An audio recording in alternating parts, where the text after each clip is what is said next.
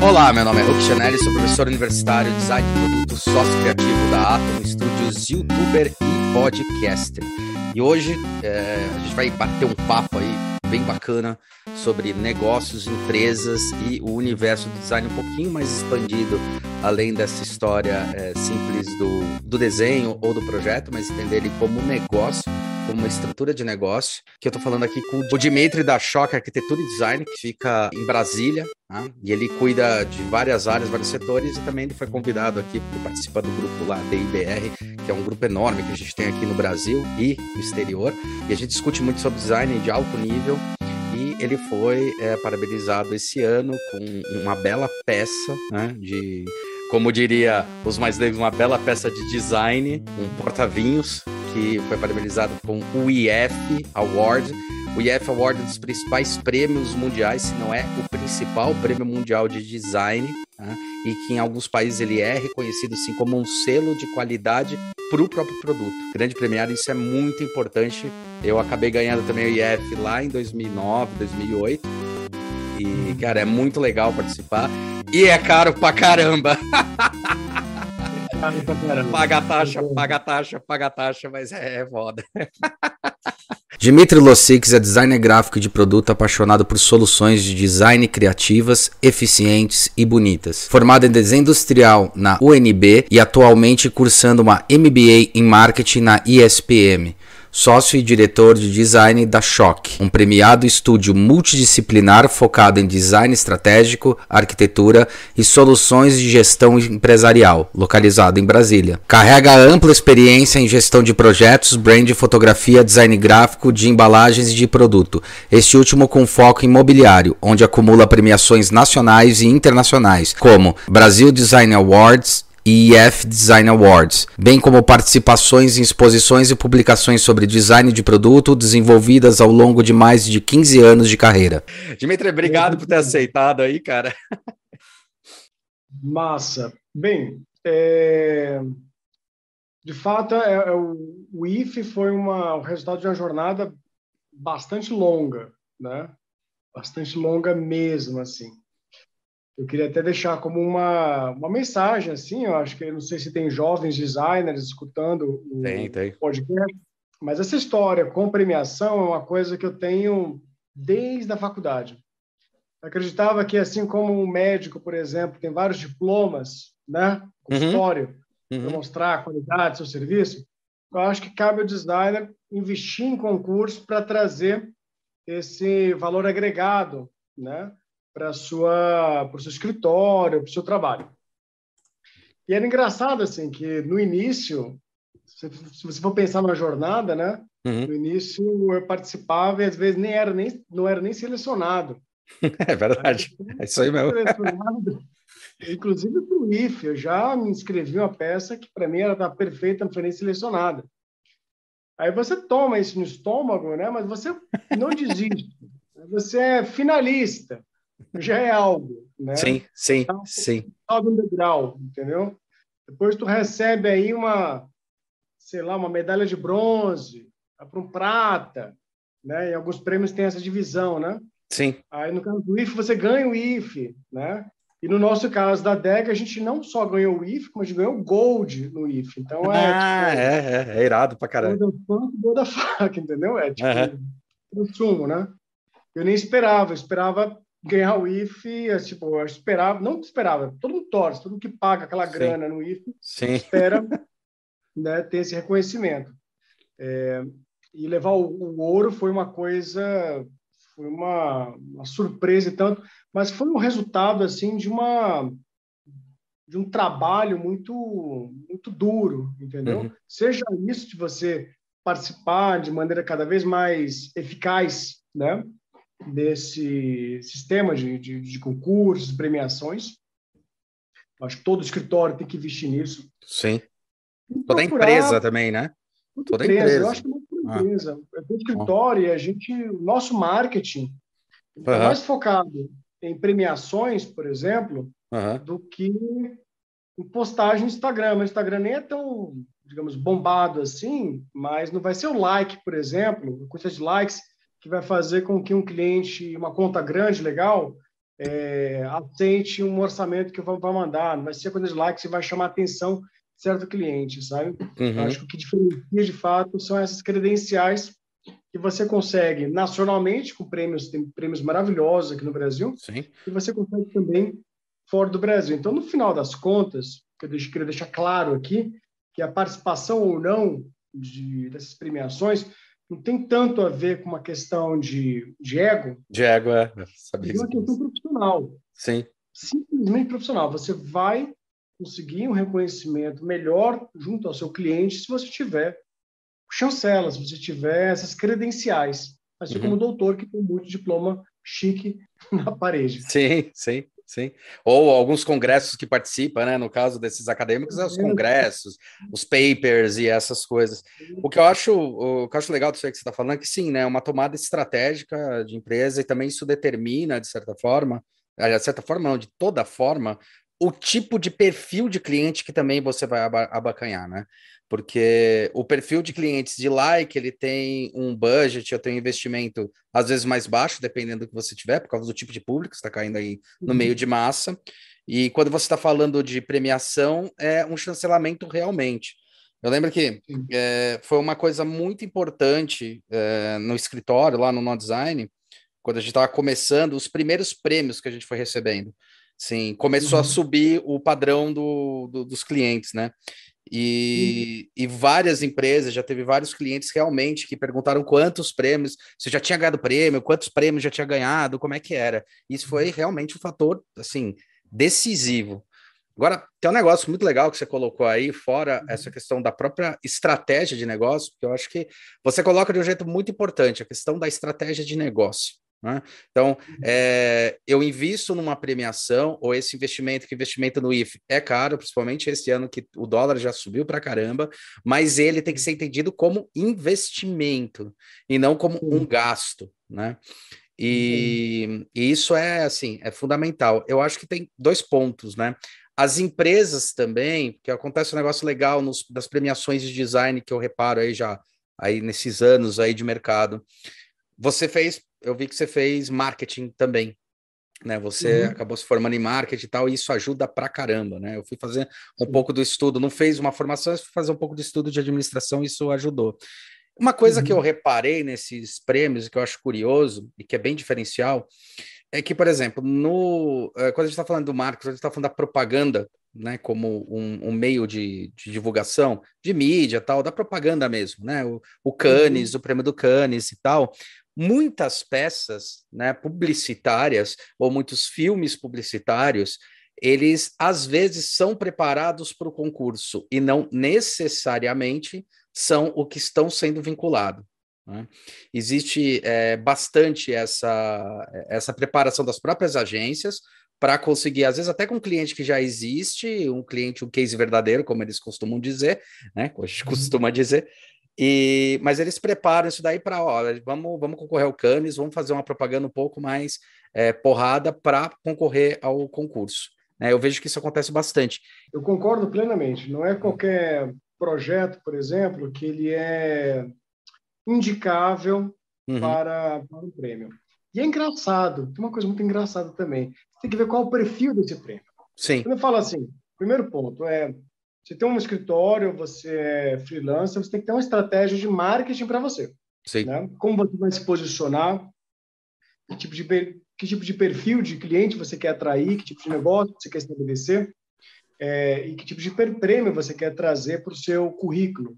Eu estou falando para você se manter competitivo no, no mercado.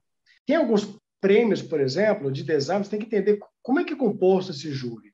É, você tem que entender qual é, qual, é, qual é, o histórico de premiação, entendeu? Desse concurso. Vou dar um exemplo. Os, as premiações no Brasil, pelo menos, né? É, você vê Salão Design, Museu da Casa Brasileira, existe um certo padrão assim de, de peças que são premiadas. Uhum. Como você falou do Cannes, por exemplo, né? não é qualquer projeto. Às vezes um projeto é um puta sucesso de negócio. Vende pra caramba. Mas ele dificilmente vai ser indicado a premiação. Por quê? Na premiação, eles esperam, dependendo do prêmio, certas características, certo discurso. Então, vamos pegar aqui um exemplo de design, design de produto, né? Uhum.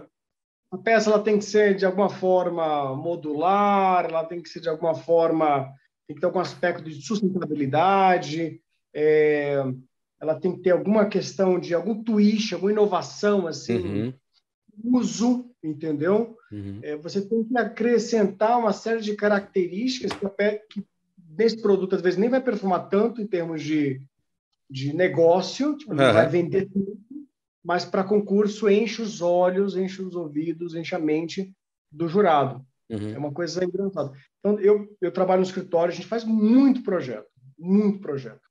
Mas eu sei exatamente aquele projeto que tem perfil para concurso. Não é todo projeto. Às vezes a pessoa fica frustrada. Poxa, mandei um monte de coisa para o concurso, não fui selecionado para nada. Uhum. Você tem que avaliar se o projeto que você está fazendo tem um perfil, perfil do concurso. adequado uhum. para esse concurso.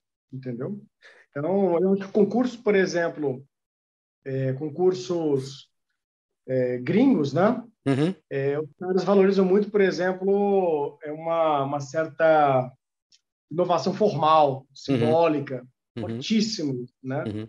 É, no Brasil, eu vejo que ele segue muito uma ideia, uma, uma, uma concepção de design meio balrasiana, meio, É, meio modernista brasileira, né? Brasileira, tipo, é, é, tipo da EGE, EGE sim, sabe? Sim, sim, sim. Total. Bem assim, então, então, se prepara para isso, entendeu?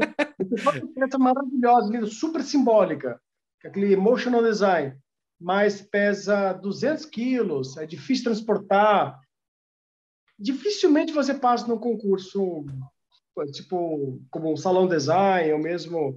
Salão design chega ao cúmulo, assim, de limitar. Se você usa muito metal, por exemplo, Sim. você já perde Sim, a pontuação.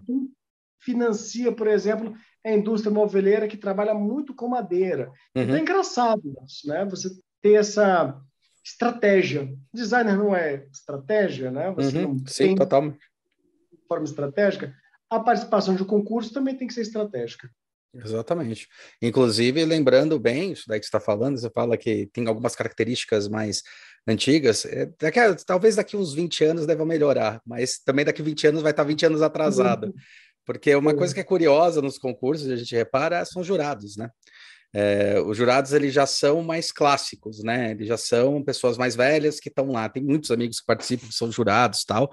Mas você percebe que tem uma, uma linha de raciocínio é, muito muito alavancada nisso daí que você está falando, né? Alavancada nos, nas velhas tradições, no que já foi consolidado como elemento, tal. Não é raro a gente ver algumas peças que você fala, poxa, essa peça aí eu tinha que aliás vai acontecer bastante. Quem é novo aí que tá vendo, vai acontecer bastante com vocês, não se preocupem. Pô, eu tinha pensado isso há 10 anos atrás, e só agora que vai. É, meu querido, é isso mesmo, né? Acontece dessa maneira. Isso, isso é engraçado.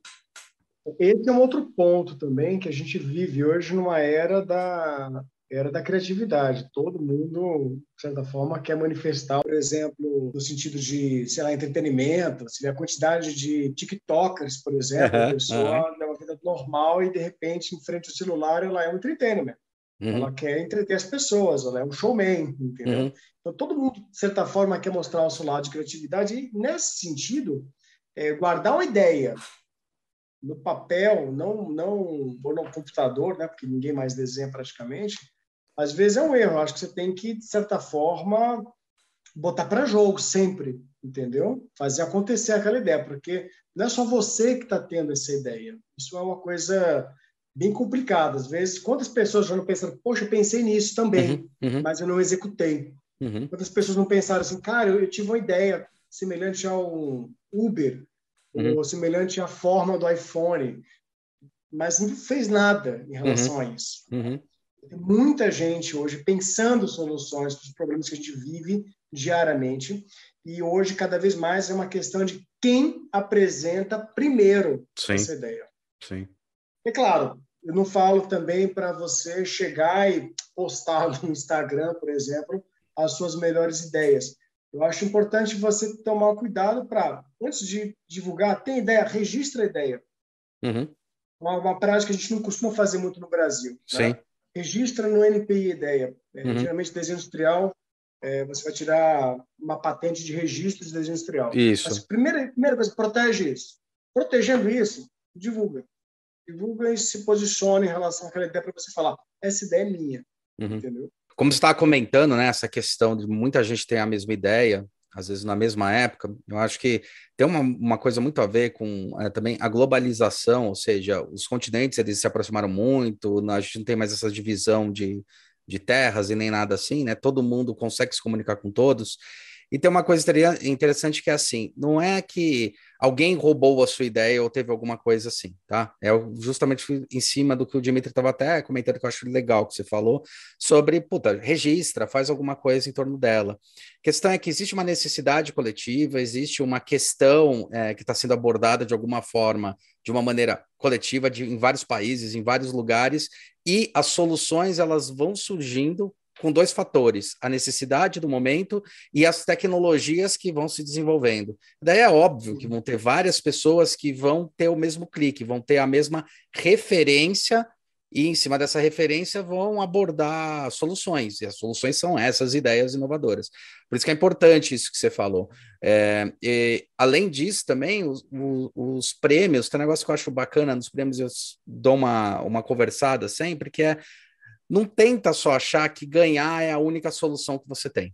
Né? Tem vários prêmios, como por exemplo, Museu da Casa Brasileira, em alguns aqui, por exemplo, no Brasil e no exterior também, mas só localizando aqui, é que só o fato de você ter sido selecionado e participar do evento, que é o evento de exposição, já auxilia muito. Já teve vezes que a gente chegou a fechar negócios com empresas, não foi nem fazer o projeto que a gente tinha sido selecionado, mas porque o empresário estava lá dando uma olhada, estava vendo o que estava acontecendo, viu a peça, achou interessante, não era a peça que tinha sido é, é, premiada, tinha sido uma das selecionadas, e o cara fechou o negócio com a gente, né? Então isso também é importante nessa questão. O finalista já é já é super importante, super importante, né? Especialmente é porque alguns prêmios no Brasil, no Museu da Casa Brasileira, você tem um único premiado e você uhum. tem algumas menções ao contrário, por exemplo, de outros prêmios, como o Brasil Design Awards,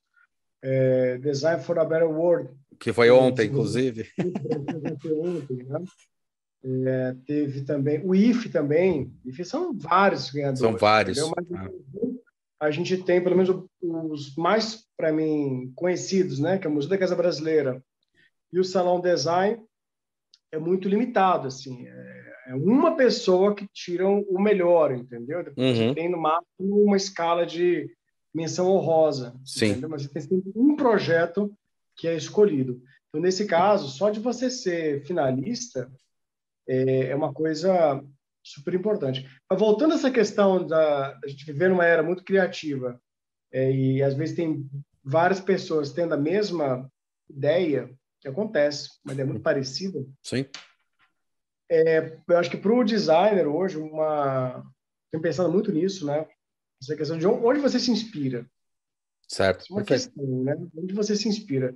É, no, no, passado, eu, eu, sou de 82. Tá. Né? Acho que a Lula Branca já denuncia um pouco isso. Então, você é formado em 82, é isso? Não, eu nasci em 82. Ah, você nasceu em 82. Você é mais novo que eu, cara. Você é mais novinho que eu. É, mas ainda assim, eu peguei uma época que não tinha, não tinha internet. Não, né? não tinha. Eu ainda peguei enciclopédia. Eu sim, abri sim. enciclopédia para ver. Barça ou conhecer, né? Eu tinha conhecer. É. E era engraçado que as referências, entendeu? É, tudo bem, você tinha. Vamos pensar em design ou em arquitetura, né?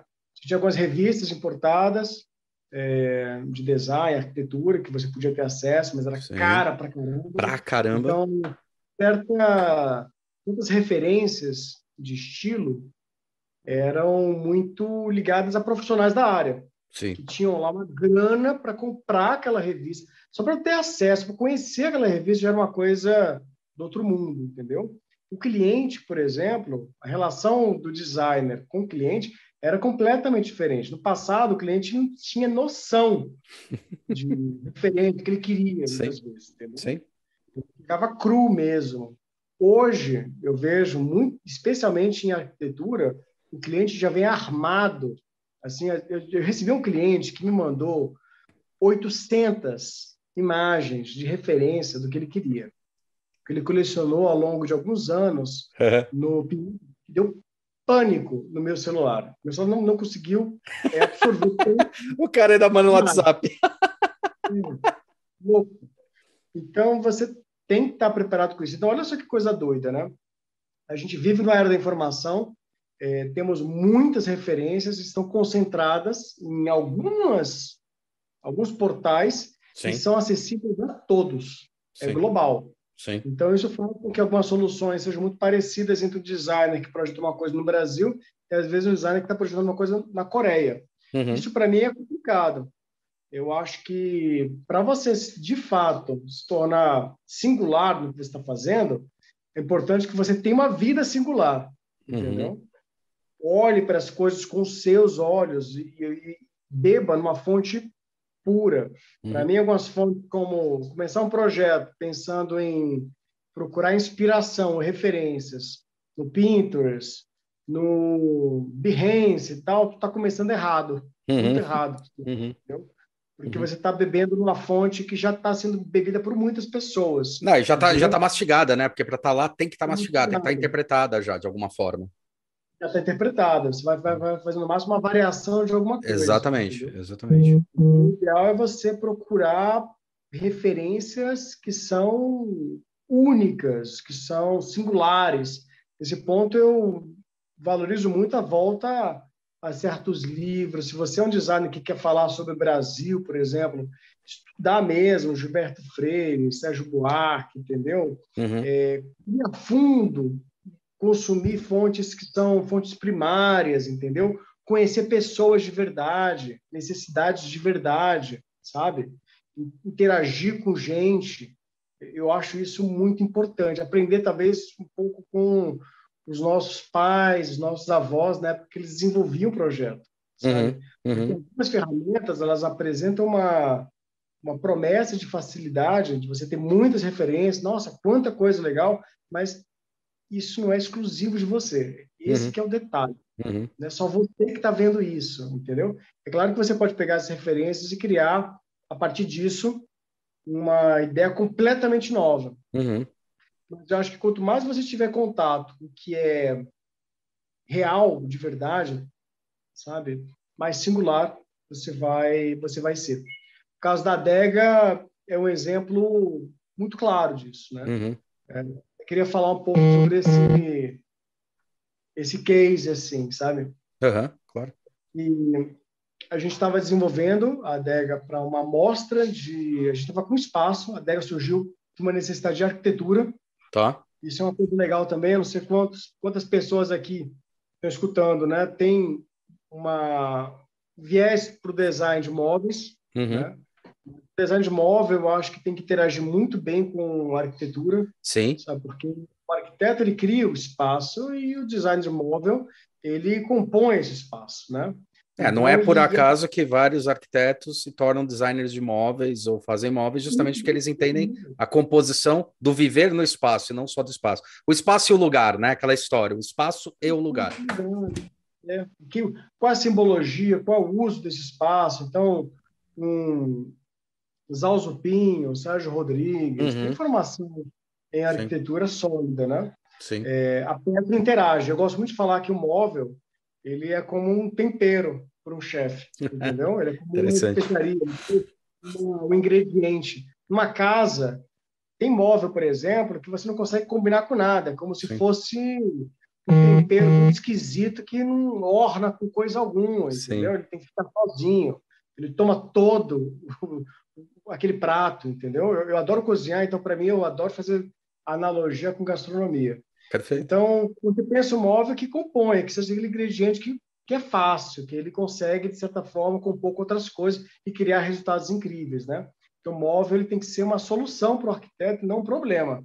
E tem muito design que cria um móvel que, sozinho, se estivesse no museu, ele funciona muito bem, mas você não consegue botar ele numa sala. Perfeito. Entendeu? Eu não estou nem falando da questão de ergonomia. Sim. Eu estou falando de uma questão é. simbólica, de decoração, Exato. de composição, entendeu? Então, temos essa, essa, essa questão, esse, esse detalhe, assim. Nesse sentido, a, quando a gente estava criando o espaço para para essa adega, né? Estava criando uma, um espaço gourmet, uma casa cor. Tá. E tá. tinha uma parede gigantesca. E a gente precisava de uma adega para ali. A gente estava especificando algumas coisas, a gente não desenha tudo, algumas coisas a gente especifica. Sim, sim. E eu não achei nenhuma solução de adega que, digamos assim, ornasse naquele espaço, que fizesse sentido para aquilo, que tivesse brasilidade. Bom, o Brasil tem um, é um produtor de vinho maravilhoso. Sim. A gente tem espumantes reconhecidas nacionalmente, internacionalmente pela sua qualidade. A gente não tem um design de vinho nacional. Uhum. Eu pensava tudo muito europeu. Cadê uma, um design de, de adega brasileiro? Uhum. Entendeu? Eu queria fazer um design de adega brasileiro inspirado nessa questão da é, quando a gente fala de brasilidade também, existem muitas Da identidade nacional, né? A famosa identidade do Paulo Freire. Vai além do Zé Carioca, entendeu? A identidade brasileira vai além da, da Amazônia, do Rio de Sim. Janeiro. Sim. A gente sabe o designer mostrar isso, né? A gente quis trazer um pouco dessa identidade do, do neoconcretismo. Tá. Eu sou de Brasília, então a gente vive, a gente respira modernismo aqui, Uhum. entendeu? Eu queria trazer isso, o modernismo de Niemeyer, é, o neoconcretismo de Franz Weismann, de Amico de Castro, que compõem os palácios de Brasília, que compõem a nossa paisagem. E a gente queria fazer, ao mesmo tempo, também uma coisa que fosse rápida de ser feita, Uhum. é, barata de ser feita, que não exigisse uma mão de obra muito elaborada. E Complexa. pensou, vou usar metal, porque metal é fácil de se mexer, é barato. Se fosse usar com madeira, para estruturar a madeira, no tempo que a gente tinha, era muito mais difícil. Com aço, eu taco uma solda lá e resolve. Sim, sim. Quebrar a cabeça com encaixe. O aço ele é mecanicamente estável, então, Sim. Ao contrário de uma madeira que pode torcer e tal. Aí em Brasília é torce. famosa as histórias de tipo você mandar o móvel e o móvel reduzir por causa da. Quer dizer, as várias temperaturas, isso, madeira trabalha pra caramba, isso é complicadíssimo. Trabalha demais, especialmente se não for devidamente seco. Então, nesse ponto, a gente pensou, vamos trabalhar com aço, inspiração Franz Weismann, amigo de Castro, coisa mais de Brasília. E aí, eu tive esse... Conversando com Simone, que é minha sócia, né, da Choque, a gente teve esse insight de, cara, vamos criar uma coisa que seja inspirada um pouco na natureza também, nos cachos, tinha uma parede legal, assim. Eu falei, cara, eu queria que fosse uma escultura. Uhum. Então, a primeira ideia, o primeiro produto, ele era fixado no, no teto. E era uma escultura linda, assim, encheu de garrafas, ficou lindo para casa cor. É, e, na verdade, era quase uma instalação aquilo, não tinha nenhuma pretensão de ser produto na época. E aí, nesse meio de campo, fez sucesso, falou, nossa, vamos transformar isso num produto de verdade? A gente começou a procurar algumas empresas para desenvolver esse trabalho, porque ele era muito fácil de fazer. Sim. Como a gente tinha assim, tudo parte da necessidade, né? Então, a gente tinha pouco dinheiro, a gente tinha uma mão de obra assim, completamente inadequada, tinha que fazer uma coisa simples, visualmente muito impactante. Então, pensei, ah, vou fazer aqui, como é que, quando eu penso no projeto, eu sempre penso no mínimo para ele. Sim. Então, qual o mínimo, por exemplo, para uma para um assento, para uma cadeira. Né? O mínimo para um assento, um banco, por exemplo, é uma superfície de aproximadamente 30 centímetros, 30 por 30 mais ou menos, a uma distância de uns 40 centímetros do chão. Uhum. Basicamente isso. Sim, sim. Então, é um plano. O que você vai fazer? A cadeira do Hitvelt, né? É bem a cadeira do Hitvelt. É. É, entendeu? Então, que parte sempre do, da necessidade mínima. Então, é o plano para você sentar. E para uma adega, qual é o mínimo? O que é fundamental para você trabalhar uma adega? Cara, é a, uma, uma superfície que acomode uma garrafa, que é um cilindro, Uhum, né? uhum. Eu tenho que mostrar um rótulo também, então a gente pensou, ah, vou fazer uma coisa, é, digamos assim, que acomode com uma mão, como um cacho, entendeu? uhum. Então, a gente fez um J. Sim. Esse J você consegue botar uma garrafa. É um único processo de fabricação, é corte calandra, vai Uhum. dobrar, não tem molde, não tem nada. Então, é resol- fácil de resolver. Então, a gente criou isso, essa adega composta por uma peça só, que é um J soldado. Uhum. Resolveu, fixado no teto, foi um sucesso, a gente resolveu levar para a indústria.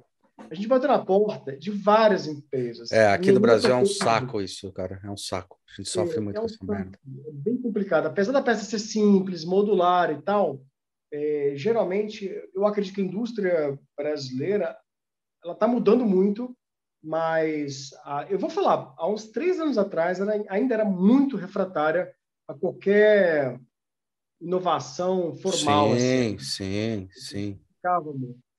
E aí a gente achou uma indústria que a gente já, já trabalhava um tempo atrás, que era a James, que topou fazer isso. Depois de dois anos, dois anos, sim. quebrando a cabeça e melhorando o produto. A primeira versão era de teto. A gente pensou, poxa, teto é complicado, porque nas casas você tem gesso, você não tem, não consegue fixar uma parada dessa direto na laje. Uhum. Então, imagine só, né? Como é que você vai? Você vai complicar a vida da pessoa. O produto não vai performar. Nem sempre o teto está no. Como é que se fala? Está no esquadro, está tá no eixo. É, está prumado. Está no eixo, entendeu? Então, você instala a adega, ela está torta, porque o teto está torto. Porque ninguém imagina pendurar uma coisa no teto, né? Sim. E para loja também, lojista algum vai querer furar o seu teto. Não fura, entendeu? Shopping furar teto não fura. Então você pensa nessa cadeia de como vai vender, como vai ser usado, a gente pensou, ah, vou botar na parede, vou fazer ela com os ganchinhos pendurando na parede. Mudamos, procuramos uma indústria, desenvolvemos mais isso, pensamos na modulação dela para seis garrafas e onze garrafas, com base em estudo de mercado. Sim. E passamos um produto que performou super bem na, na feira, na, na Abimage. Uhum. Aí a gente pensou, vamos botar em concurso agora, porque é uma uhum. forma de você divulgar bem divulgar. o produto. E chancelar, né? E chancelar, chancelar, o projeto também. A gente botou no Museu da Casa Brasileira, foi finalista. Uhum. Aí botamos no Brasil Awards, ganhou medalha de bronze. Uhum. E aí botamos no Legal. IFE, e aí no IFE eu fiz uma campanha. Eu fiz vídeo, eu fiz um render foda, eu fiz um texto assim, sabe, primoroso, primoroso, com mil consultores para criar o texto. Você faz uma campanha e chamou a atenção dos alemães lá. Os caras gostaram. Europeu adora vinho. Sim. Performou muito bem no mercado europeu, que é outra coisa. O brasileiro não entende muito essa parada do vinho da adega. Sim. os caras olhavam no Brasil e falavam assim: ah, é bacana, mas tipo, tá, eu não tenho hábito, eu não tenho adega em casa. Agora, para o europeu que paga dois euros na garrafa de vinho, entendeu?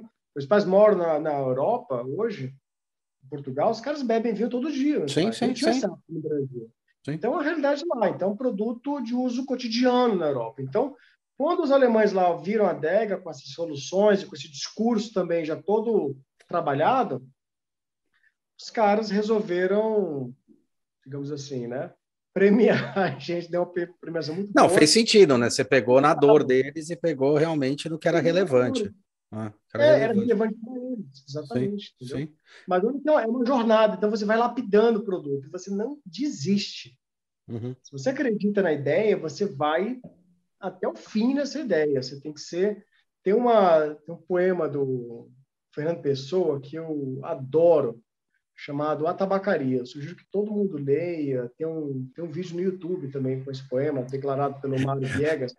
Fantástico. Eu ia zoar, tem até no TikTok, gente. Deve ter até no TikTok, eu acho. Um cara fazendo dancinha ainda, né? Uhum. Estraga o poema. O mundo é para aqueles que nascem para conquistá-lo, não para aqueles que acham que vão conquistá-los. O que, que significa? Você tem, que ter, você tem que ter determinação para as coisas. Você quer ganhar um prêmio? Seja determinado. Você vai sofrer mil percalços, você uhum. vai tomar muita porrada, você não uhum. vai ganhar de primeiro. Uhum. Uhum. É uma ilusão. É, algumas pessoas ganham de primeiro, mas não é todo mundo. Mas não desista com as pancadas que a vida vai te dar, entendeu?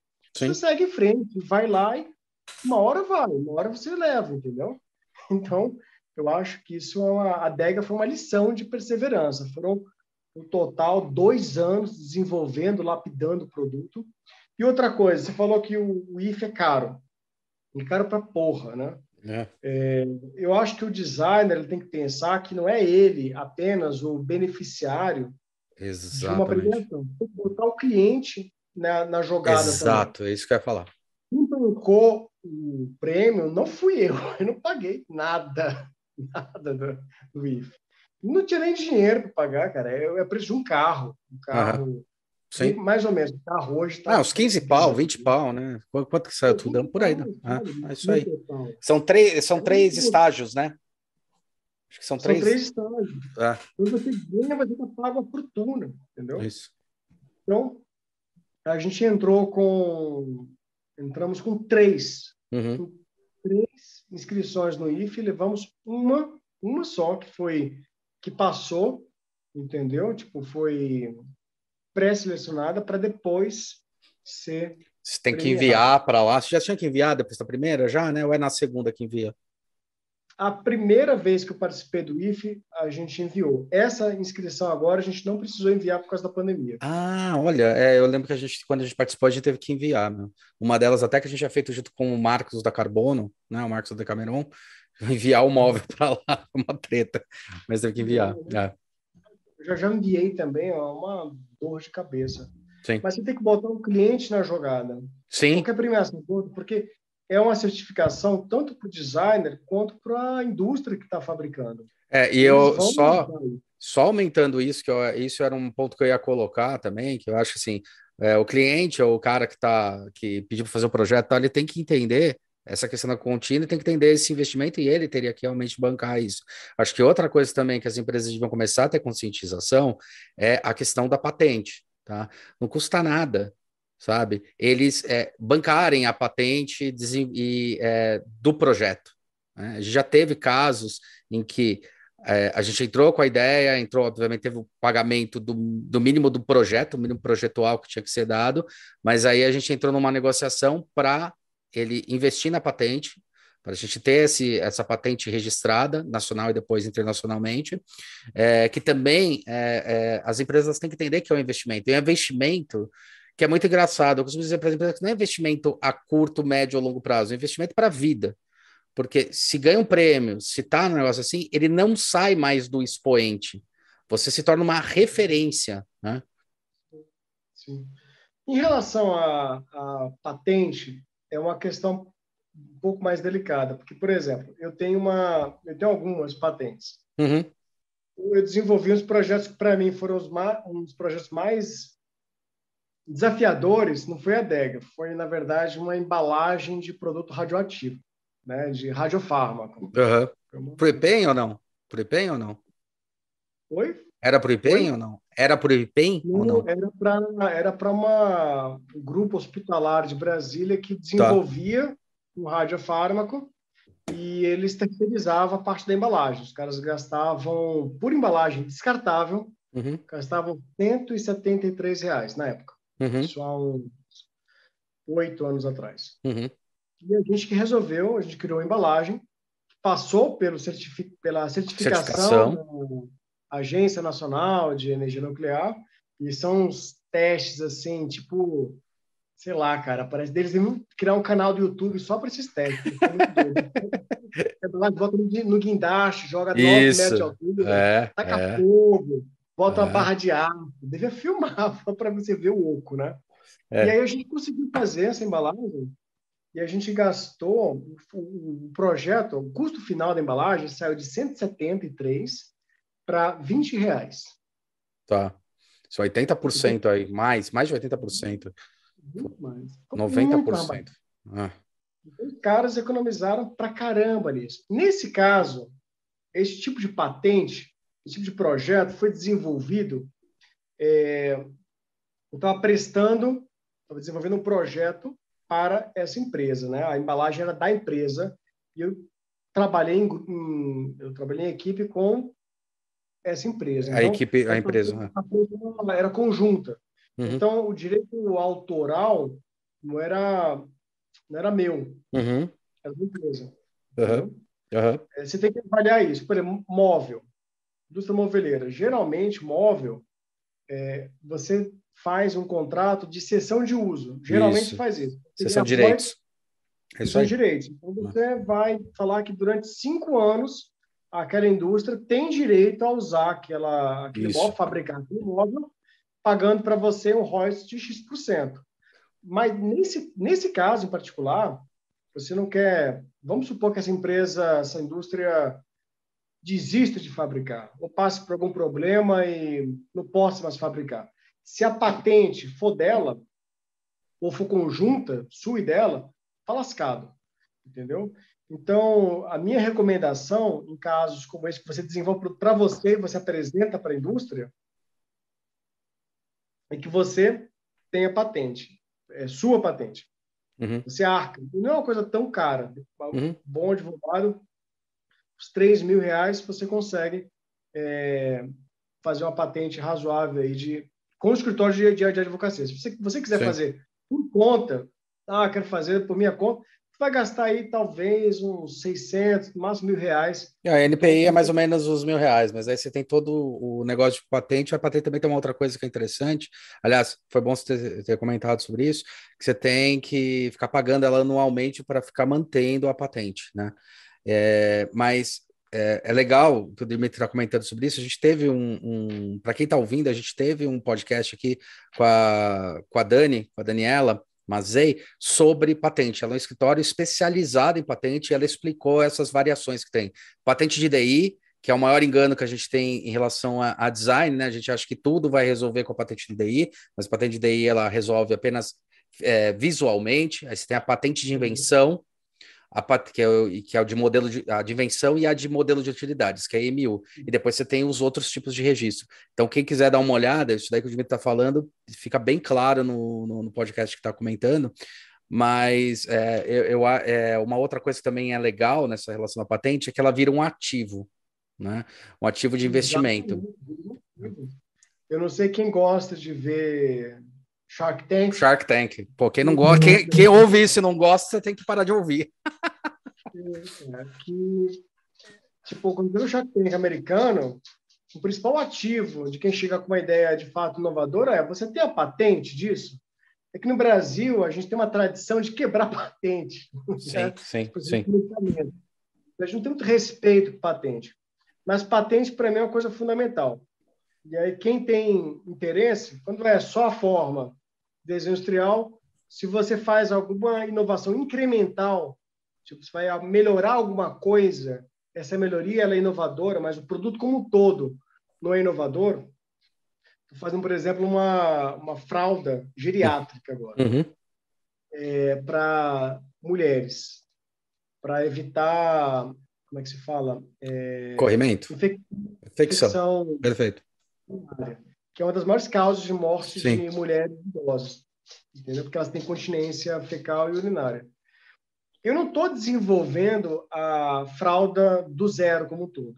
Eu estou desenvolvendo um dispositivo que vai ficar ali, que vai permitir que a mulher, por exemplo, o cocô dela não entre em contato com o canal vaginal dela. Bom, uhum. Né? Uhum.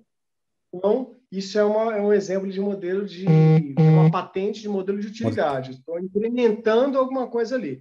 Se eu desenhasse uma fralda completamente diferente de tudo que tem no mercado, a forma como veste, como junta e tal, aí eu poderia entrar com uma patente de invenção. Uhum. Essa embalagem, por exemplo, de produto radioativo, por uma questão de custo, eu trabalhei com um balde balde é, de produto químico, né? Sim. Já existia no mercado. Sim. Eu fiz o berço. Então, a tecnologia estava todo no berço, onde vinha o container que ainda vem produto radiofármaco. Isso. Radio, que é, vem um container de chumbo que vem um produto.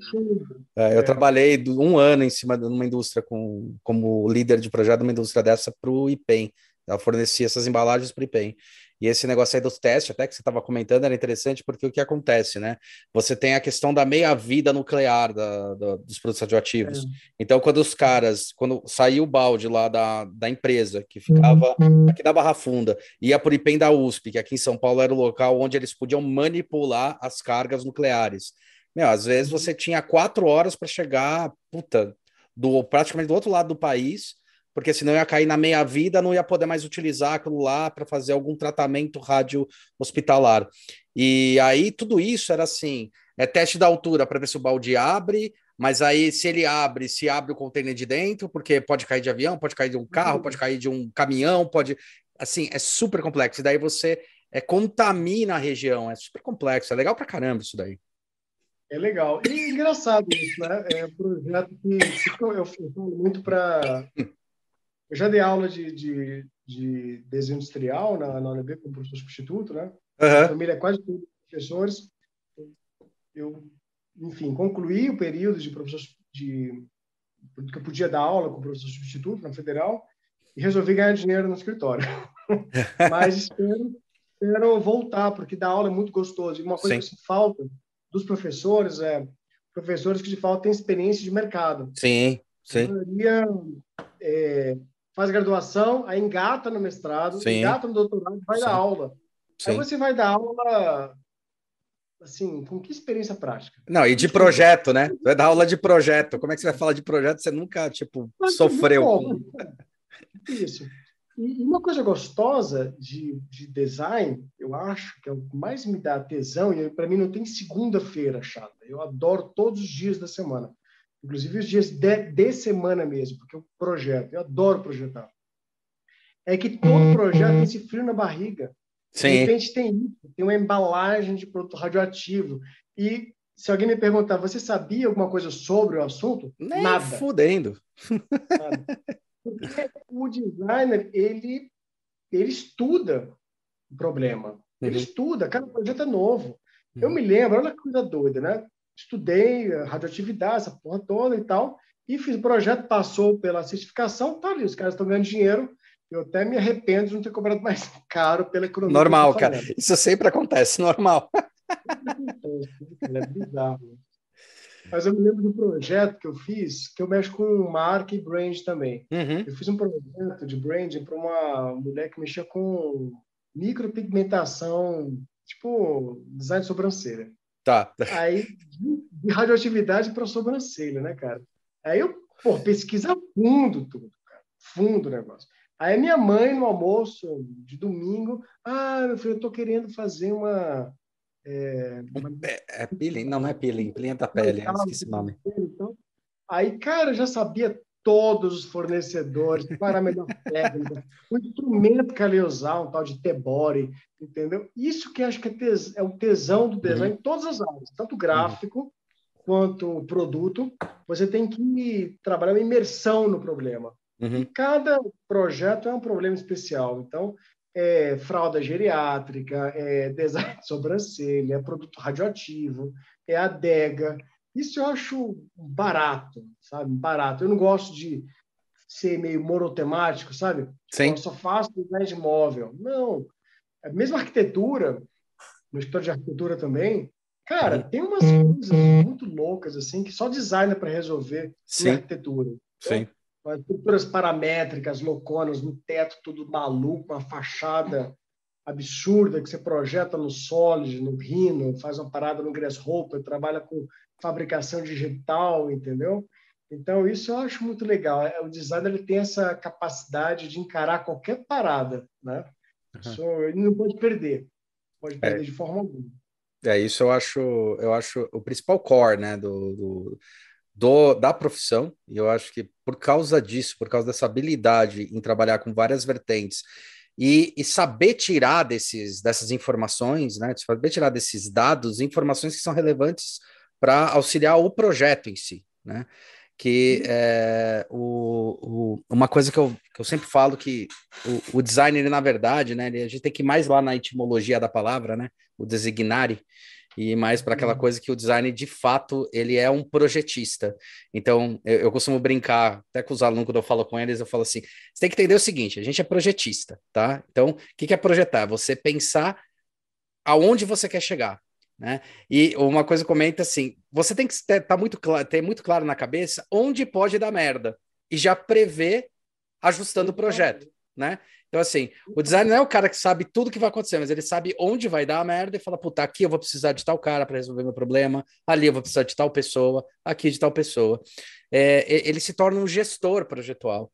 E isso é legal porque exige, e, e o mundo do jeito que está, e a gente começou a ser enaltecido em várias áreas, em vários setores, um pouco por causa disso. Né? Porque a, o pensamento do design, não design thinking do Tim Brown, mas o pensamento design thinking puro, né? É como se pensar um projeto, a gente tem uma habilidade que as empresas têm que começar a ver com mais, com mais maestria, a habilidade de realmente chegar na, na frente de um problema e achar soluções mais é, é, é, lógicas. E estou falando de lógica, assim, a melhor solução para aquela situação que está acontecendo. Não só olhando para o lado que, que às vezes uma empresa, qual que é o problema das indústrias e às vezes até de pessoas que trabalham só dentro de empresas? A questão do engessamento. Engessamento faz com que teu cérebro ele trabalhe, a tua inteligência ela trabalhe, isso não quer dizer que a pessoa deixa de ser inteligente ou não, mas a sua inteligência trabalha apenas com as soluções que lhe são dadas, né? Que geralmente as empresas falam: "Ah, eu produzo desse jeito ou faço dessa forma". Quando você chama um profissional da área que consegue enxergar soluções em outras áreas, mas tentando focar é, realmente na solução de problemas, aí sim a gente está falando que a gente está praticando realmente o design que tem que ser praticado. E assim, medo de todo projeto? Sempre tem. Eu adoro é, não conhecer nada de um projeto quando eu estou sentando para fazer ele, porque aí eu não estou impregnado com talvez uns preconceitos meus mesmo, né, de projeto. É, eu é, teve um, uma coisa que foi um dos projetos que eu acho que eu tive mais receio de fazer, é, foi quando eu fiz o projeto aqui dos baldes tal. Já fiz de porta, tal, é, de, de, de perfume foi um negócio que foi inovador. Eu não gostava na faculdade, fui fazer, fiquei apaixonado, achei incrível. Mas quando eu fui fazer os personagens, eu falei, putz, eu sou nerd. Fudeu. Foi a primeira coisa que eu pensei. Falei, eu tenho que tirar as amarras do meu vício para conseguir entender qual é realmente a relevância do que eu vou produzir. Para não cair no, no erro, sabe? Sim, sim. Eu acho que o designer tem que ter esse exercício de empatia é, constante, entendeu? Você, de repente, quase como ator, assim, você entra, estou fazendo uma fralda geriátrica, tem que entender qual é a jornada desse cliente, nos mínimos detalhes, entendeu? Para, de fato, construir uma solução que tenha valor. Eu gosto muito de falar que, para mim, designer, ele projeta valor. Uhum valor. Porque se você fosse pensar apenas numa solução é, funcional, fosse uhum. só função pura, o engenheiro faz. Uhum. Agora, eu consigo criar soluções que são que têm valor para a pessoa. Uhum. Esse valor, ele é tem vários tipos de valor. Uhum. Posso ter um valor que tem a ver com exclusividade, com funcionalidade, né, com ergonomia, Sim. Sim. valor com benefício, tenho um valor de é, escassez, excentricidade, enfim, emotividade. Sim. Posso fazer uma coisa para um grupo social, o cara vai amar aquilo, Sim. porque ele se identifica. Então, o design ele projeta valor, antes de tudo. Você projeta valor ali, entendeu? É claro que tem questões de soluções técnicas, funcionais, que você tem que trabalhar. Eu acho, inclusive, que às vezes o teste de criatividade ele é maior no momento que você faz uma ideia virar realidade do que simplesmente ter a ideia sim, abstrata. Sim, também eu acho. Trabalhei em escritórios de design no Rio de Janeiro que, tipo, a parte mais difícil era materializar aquela sim. ideia tal como a gente concebeu, era onde a gente criava é onde eu acho que era onde a gente era mais criativo, sabe? É porque é muito difícil, muito materializar algo. Uhum. Né? E então para mim design é isso, é você criar valor, desenvolver valor, é você pensar assim, entender quais são as dores do cliente e dá textura, cor e forma para o desejo das pessoas. E no final das contas, você gera o quê? Lucro. Uhum. Entendeu? Para uhum. que você está trabalhando para você Sim. também. Sim. Porque é uma ferramenta, digamos, é uma ferramenta do capital. Sim, é uma ferramenta estratégica de capital. É, é isso aí. Então, é, uma coisa também bem clara. Você está ali criando valor. Eu Sim. gosto, por exemplo, eu estava, eu estou escrevendo um texto agora sobre isso, sobre design símbolo. É, se você pega uma bolsa da Louis Vuitton de 25 mil reais e leva essa bolsa para uma tribo indígena isolada, isolada, isolada, tá? Tipo, não tem contato sim, nenhum sim, com a comunidade. Sim. Essa tribo vai olhar aquela bolsa e se você falar, você quer essa bolsa ou você quer esse espelho?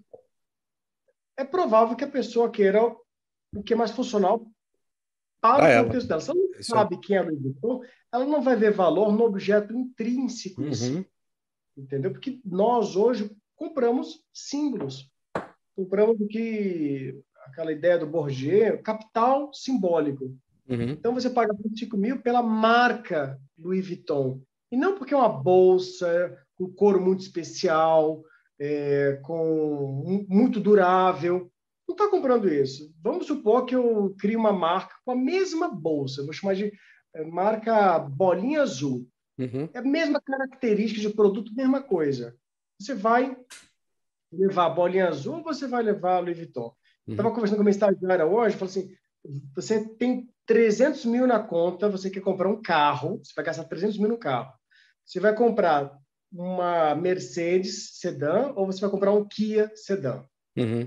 Você vai comprar uma sedã, provavelmente, a não ser que você seja um coreano doido que adora Kia, né? Uhum. Mas pelo capital simbólico daquilo, no contexto ocidental que você vive hoje. Então, o designer tem que ter essa sensibilidade, entendeu? Para comunicar valor. Ele comunica valor, na verdade, né?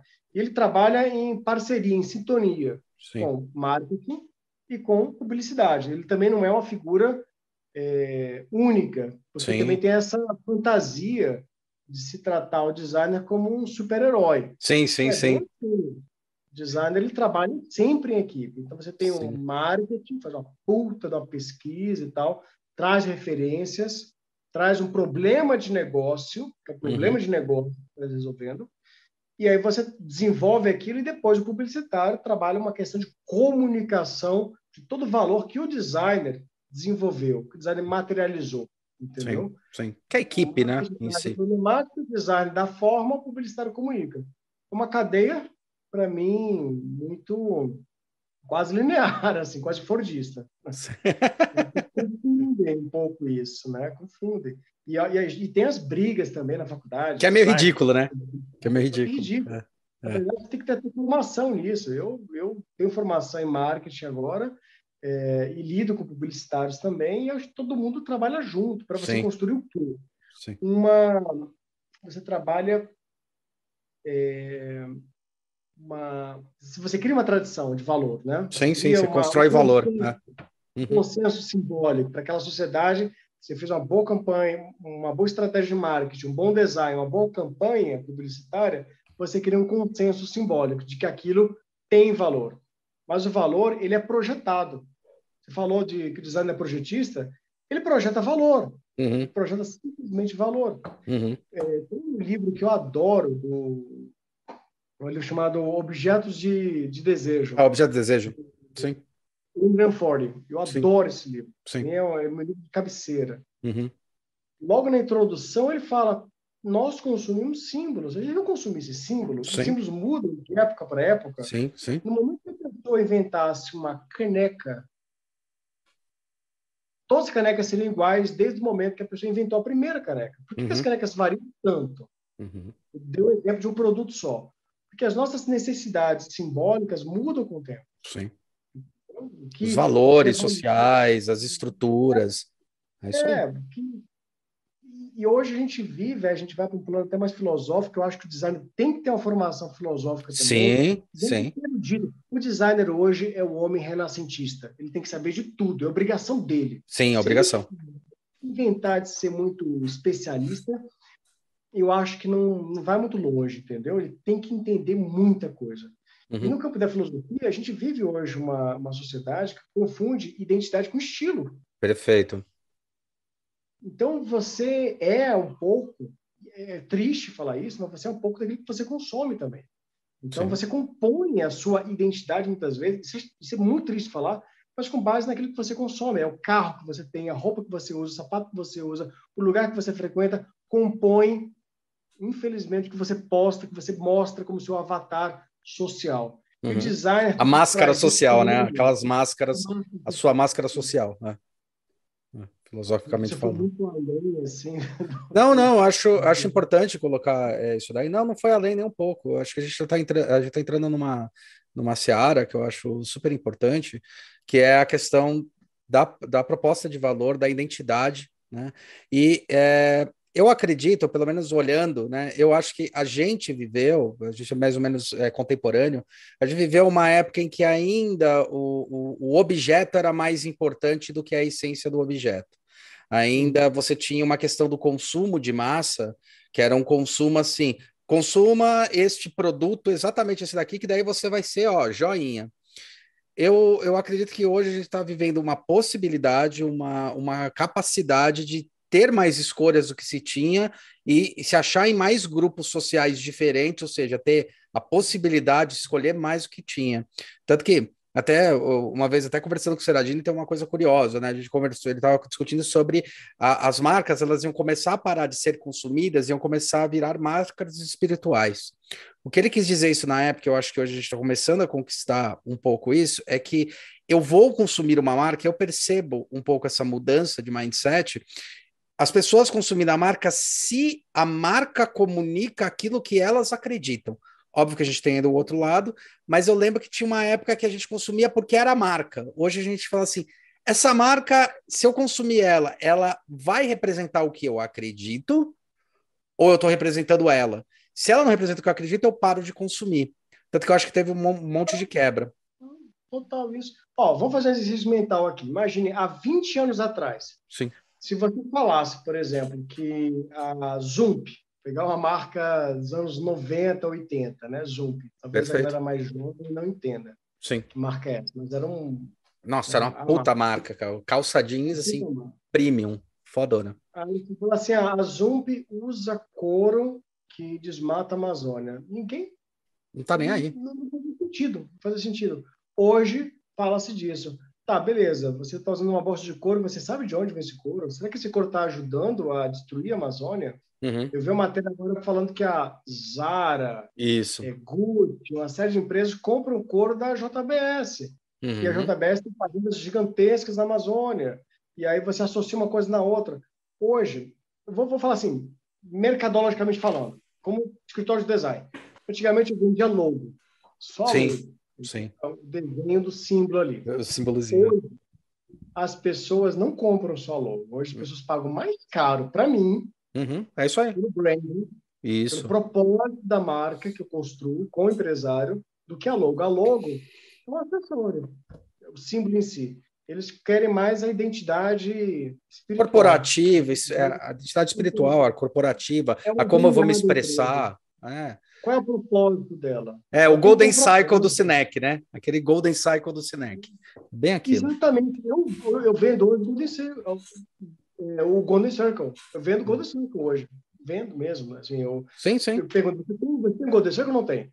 Porque as, as marcas hoje precisam disso para, de certa forma, serem mais eficientes, né? atraírem mais, gerarem conexão. Pra Sim, conexão, é a conexão, exato. Você tem que ter propósito. As pessoas consomem propósito. Elas não consomem forma, elas não consomem é, apenas fama, elas consomem propósito. Se você pega uma, uma marca como uma Gucci, por exemplo, e prova que ela trabalha com é, escravos na África, essa marca derrete. A Zara teve um problemaço com isso. Nos anos 90, anos, anos 80. Sim. Não se falava disso. Sim. Então, hoje é importante você pensar, mais uma vez, eu estou falando de símbolo, significado, Sim. valores, quais são os pilares dessa empresa, entendeu? A mesma coisa vale para produto. A adega, um dos pilares da adega é trabalhar com um único material, é aço. É o material uhum. mais mais pode reciclar no mundo é aço. Você uhum. derrete, vira aço de novo, derrete, uhum. vira aço de novo, entendeu? E a gente é. trabalhou com ideia de, de economia circular, porque é um único material. A adega é só feita com um único material, é só aço, uhum. só chapa de aço e ponto final entendeu? A pintura eletrostática você pode mudar, pode ter uma pintura ecológica também, whatever. Então, vira um argumento de valor. Olha que uhum. coisa doida. A pessoa consome porque, nossa, é, de certa forma, deixa uma pegada menor no ambiente. Uma outra, outro discurso, argumento de venda. Ela é modular. Você uhum. mora numa kitnet, você leva ela. Você cresceu na vida, foi para uma casa grande, você compra outras e cria um painel, né? Gente chama de painel. Você não joga fora o produto. Uhum. Entendeu? Você não joga fora. Você fica com ele. Você pode. Ele dura a vida inteira. Sim. Ele dura, ele é uma escultura. Ele, se você quiser doar para o seu filho, você doa. Ele não vai estragar. Ele não tem obsolescência de estilo ou qualquer outra coisa do é, gênero. É, obsolescência entendeu? programada. Né? Programada. Então, acho que isso é uma coisa que a gente tem que conversar. Eu mesmo, eu não tenho carro. Eu não. Eu Também não. carro há um tempo uhum. atrás. Eu hoje eu, eu, montei a minha vida de forma que eu, eu, eu moro a 400 metros do meu trabalho, né, do meu escritório, eu moro a 300 metros do mercado, faço tudo a pé. tudo Sim. a pé. Quando eu vou mais longe, eu pego Uber, não tem problema. Eu compro roupa em brechó. Eu não compro roupa nova, mais Zara, por exemplo, que eu vou comprar uma vez, vai estragar aquela. Já comprei, não compro mais porque de tanto levar na cabeça, pagar caro para uma parada que estraga, que rasga, eu, eu compro em brechó uma parada importada, legal, entendeu? Pagando um terço do preço. Eu acho que hoje a gente tem que pensar em mudanças de hábito. A gente fala muito de inovação uhum. de produto. Eu acho que não necessariamente, inovação, inovação geral. Né? Comportamento. Mudar uhum. comportamento. Tem que fazer design Sim. de serviço, design de comportamento, não de produto. Ah, eu fiz um produto que é ecológico porque ele tem material reciclado. Foda-se, Foda-se. Trabalhando Esse produto vai ser descartado ainda. É, entendeu? É, é. Se for ecológico de fato, você vai fazer um produto que vai ser alugado, por exemplo, entendeu? Você, vai, você tem que pensar em toda a cadeia, todo o ciclo de vida desse produto. O que, que a pessoa vai fazer quando ela não quiser mais esse produto, entendeu? Não faz uma coisa que vá para o lixo e depois demore séculos para ser reciclado, para se decompor. Você tem que pensar no o que, que vai ser feito depois daquele produto, o que, que você vai fazer daquele produto depois que ele, por exemplo, deixar de ter valor percebido para aquele cliente. Eu vou ter uma coleta desse produto, ele vai ser reciclado por quem, entendeu? São questões que a gente tem que trabalhar. E mais do que tudo, não pensar apenas em produto, mas em comportamento. Vamos sim, trabalhar com sim serviço. O produto é, uma, é um meio para você Sim. estabelecer uma relação de consumo de serviço. Sim. Isso, para mim, é, é, é, de fato, sustentabilidade. Né? Tem um livro que eu recomendo para todos os estudantes de design. Cradle Cradle? Desenvolvimento de produtos sustentáveis, do Carlo Vesoli tá. e do Ezio Mangini. Tá, o Ezio Mangini. A honra, a honra de, de presenciar a palestra deles na UNB uhum. tipo, vazia, por sinal, né? Vazia. Andando a esmo no corredor, vi dois italianos falando, ah, quero ver que porra é essa. E eram os caras falando sobre Puta, esse que irado. fantástico, que é para mim até hoje ele é um livro super atual, um livro de 2000 e 2005, se não me engano, e tá. até hoje é, para mim é um livro de consulta. É, eu achei que você ia comentar até de um que eu acho super legal, começou a discutir isso, que era o Cradle to Cradle que é um que começa a discutir. É, o Cradle to Cradle, ele já viu esse daí ou não?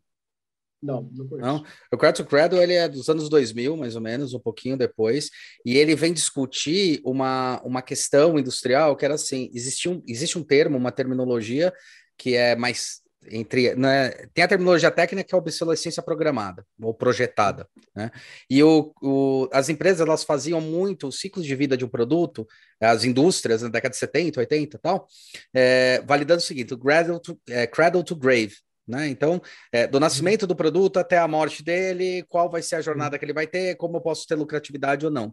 E daí esse livro ele vem discutindo justamente isso. Tá, e se eu passar esse tempo e fazer o credit to credit, como é que eu retroalimento a natureza, ou retroalimento o sistema, que hoje a gente está falando muito sobre economia circular, é, entendendo o valor total, não só da, do, do produto em si, quanto um elemento estático, mas do ciclo dele que é a grande discussão, né? Eu, eu, eu, às vezes dou um exemplo muito doido que eu falo assim, puta, legal, você quer fazer, você vai lá, fala que você está sendo super sustentável e comprou um papel reciclado, né? Esse, um papel reciclado, não reciclável, reciclado. Uhum. E daí eu falo, meu, você já percebeu que talvez você compre esse papel e esse papel ele polua mais e seja bem mais é, nocivo à natureza do que o que a Tilibra faz? Uma coisa que eu costumo comentar é assim: grandes empresas como Coca-Cola, como Tilibra, como Suzano, eles têm toda uma, uma, uma questão até governamental que são exigidos de reutilização, é, no, é, a questão da água cinza que ela tem que, que, que tratar, a questão da poluição no ambiente. Então, Sim, a Tilibra para fazer um papel branco, ela vai lá na sua floresta de maneira sustentável, que dura, que tem, que ela vai tirando ano a ano em cada região e depois replanta de novo, faz todo o tratamento para produzir o papel branco. O papel reciclado, às vezes o catador, ele vai pegar, dando um exemplo bem radical, né? O catador ele vai lá pegar, tritura, onde é que ele vai triturar? Cara, o cara vai triturar no motor a diesel, que o cara vai ligar vai triturar ali, o motor a diesel já está poluindo, e daí ele vai ter que deixar branco o papel e ter que usar solvente químico ao ar livre e fuder tudo. Então, a, recicla... A, a, sustentabilidade é, como eu costumo dizer, é ser sustentável e não é, estar sustentável, né? Então, assim, como eu posso ser sustentável no ciclo como um todo, né? Sim. É, essa, essa história de papel reciclado, cara, você está comprando é, é branding. Sim, está comprando branding. Sim. Você está comprando um storytelling que nem o sorvete da Dileto. Ou, é, ou Hagendaz, o famoso Hagendaz. O suco do bem, por exemplo, né? que o cara fala do, do seu Zé, que tem uma fazendinha, e na verdade não é isso, é storytelling. Uhum. E é, storytelling, infelizmente, hoje, né, é, a pessoa levou muito para o lado de uma, uma história inventada. Não é uhum. legal isso. Tem que ser verdadeiro. No caso do papel reciclado, de fato, ele não é tão é, ecológico assim. É, Para você, de fato, ser ecológico, você tem que pensar na cadeia como um todo. E como você falou mesmo, é, quais são os insumos utilizados para reciclar esse material? Qual a energia gasta para reciclar esse material? Como é que é o, o, o transporte, né? Eu vou coletar, eu vou é, reciclar, eu vou devolver para a sociedade. Como toda essa cadeia, qual a pegada de carbono, tal, uhum. todo esse ciclo. Uhum. Entendeu? É uma coisa que a gente tem que levar cada vez mais em consideração. Eu vi agora no, de, no deserto lá do Atacama, né, no Chile, é, lixões de roupa. Ah, é? Roupa, roupa que vem dos Estados Unidos, Los Angeles, que vem do, é, de alguns países asiáticos. E a roupa, essa roupa mais vagabunda que a gente usa, que não é de algodão, é de poliéster. Demora, poliéster. Poliéster demora séculos para se é, degradar degradar. E você não pode queimar, você não pode fazer porra nenhuma, porque é tóxico, entendeu? Então, essa história de fast fashion, por exemplo, que é, uma, é escroto, cara, é escroto demais. Nos anos 90, com os anos 2000, uma coisa super, é, é, digamos assim, antiecológica. Olha que coisa doida. Você fala, a pessoa consome, ah, eu vou comprar uma resma de papel reciclado, mas eu compro todo mês uma camisa vagabunda lá na Zara ou na C&A de poliéster eu jogo fora quando eu não gosto, mas quando sai de moda. Só, só o fato de você viver em moda. Então, isso é uma coisa complexa. Moda, já te faz uma pessoa, é, digamos assim, antiecológica. É. Eu fiz uma, uma, um trabalho, eu não tenho carro, não fiz porra nenhuma nesse sentido, não, não gasto gasolina nem nada. Mas eu viajo a trabalho. Sim. Ponto. Faço umas, algumas viagens por ano pelo Brasil e meus pais moram em Portugal, então eu viajo uma vez por ano para lá. Aí eu fui calcular, teve um aplicativo calcular a tua pegada Isso. de carbono. Quantos planetas precisariam ter para poder sustentar o seu estilo de vida? É. E olha que eu tô, eu tô falando, eu não, eu não tenho um carro, eu não, sim, sim. sabe, eu tenho vários hábitos bem, não compro roupa nova nem nada. 14 toneladas para uma pessoa que não tem carro, não consome gasolina, não faz nada nesse sentido mas eu tenho gás. Só o gás encanado já, já gera uma certa pegada. Não, nessa, nessa conta só a viagem de avião também, meu, sobe a tua conta lá na ponta que pariu. Absurda. É. é absurda, cara. Viajar para outro continente, você gasta. Aí é foda, mas aí, vou fazer o que com relação a isso, cara, né? Então, mas aí eu acho que está a nossa responsabilidade. Então, aí eu acho que está a nossa responsabilidade, que é isso que eu discuto, que é assim. É, tá, é, vamos melhorar isso. Né? Então, tem que viajar, eu entendo a necessidade e precisa, beleza, por vários N motivos. Por saudade da família ou a trabalho, não importa. Mas vamos melhorar essa pegada, essa é a questão. Né? A grande discussão, por exemplo, tinha um negócio que, que aconteceu no Brasil, acho que nos anos é, 2008, por aí, até meu primo trabalhava com isso em, em empresa de tecelagem, somente aqui em Nova Odessa, americana tal. Cara, teve um negócio tão absurdo que foi assim: é, eles produziam o, o, o, fio, né? Faziam todo o fio, pegavam esse fio e faziam tecido. Depois de um uhum. tempo, ficava mais barato economicamente mandar o fio para a China e a China devolver o tecido do que produzir no Brasil. E depois do tempo fica mais barato fazer o fio lá. Você manda o insumo. E fala, puta, isso é complicado. Aí você fala, cara, sobre que conta fica mais barato? Porque em relação à pegada ecológica, cara, é, é, é impraticável, né? Tanto que foi nessa época que eu, que eu soube que a China ela pegava e comprava cota de carbono de outro país, o que eu acho um absurdo. Né? Tipo, você está poluindo de um lado, você compra código de carbono. Para mim, o equilíbrio não é um equilíbrio monetário desse jeito, é um equilíbrio é, é, ecológico mesmo do país, né? É empírico. Do planeta, é aliás, desculpa. É, isso, ah. do planeta, é empírico. Já não adianta. A gente está sendo trouxa, porque a China está se industrializando para caralho e a gente está vendendo o nosso crédito de carbono, entendeu? Doando praticamente e não se desenvolvendo como estão se desenvolvendo. Então, eu acho uma coisa ingênua, entendeu? Mas acho que cabe ao designer pensar em mudanças de comportamento, em construções de novas soluções. A Embraer vai lançar agora, isso para mim isso vai revolucionar. Tem tanta coisa para revolucionar tudo, né? Na verdade, né? Se a gente se alongar o, se, a gente for falar de metaverso, de, aí, aí vai embora. Aí a gente fica louco, né? Mas a Embraer vai lançar agora uma linha de aeronaves funcionam a energia elétrica, tem autonomia de aproximadamente 300 quilômetros, é como se fosse uma espécie de drone para seis passageiros. Caramba. A Embraer está fabricando isso, a, tanto a Gol quanto a Latam já reservaram frotas inteiras disso. O que, que isso significa? Que você pode, por exemplo, morar a 300 quilômetros de São Paulo, uma casa maneira, entendeu? Quintal, natureza, você consegue trabalhar na capital, entendeu? Porque você consegue viajar a uns, sei lá, 400 km por hora, entendeu? Usando energia elétrica com essas aeronaves. Então, eu acho que o mercado de transporte está evoluindo para isso também, né? De trabalhar com fontes de energia menos poluentes.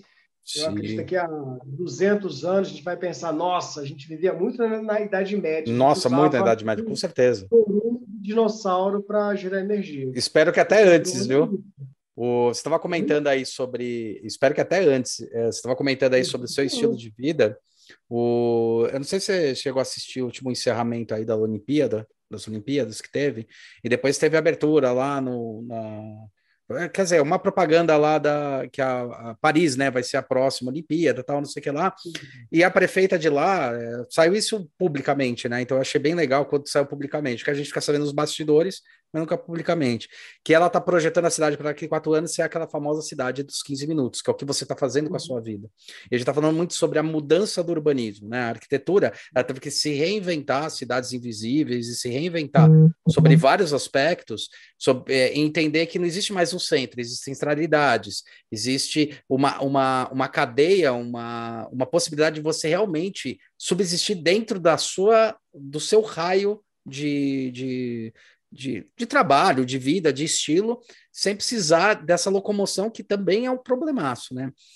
Quanto é, a visão de arquiteto, a visão da questão né, é, das cidades inteligentes, a gente está no passo para isso? O que, que você enxerga? Olha, eu acho que a gente está no passo para isso. Tivemos.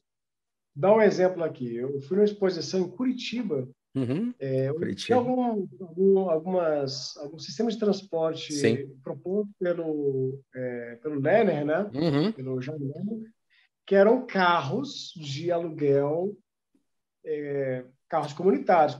Carro compartilhado. É. Carro compartilhado, entendeu?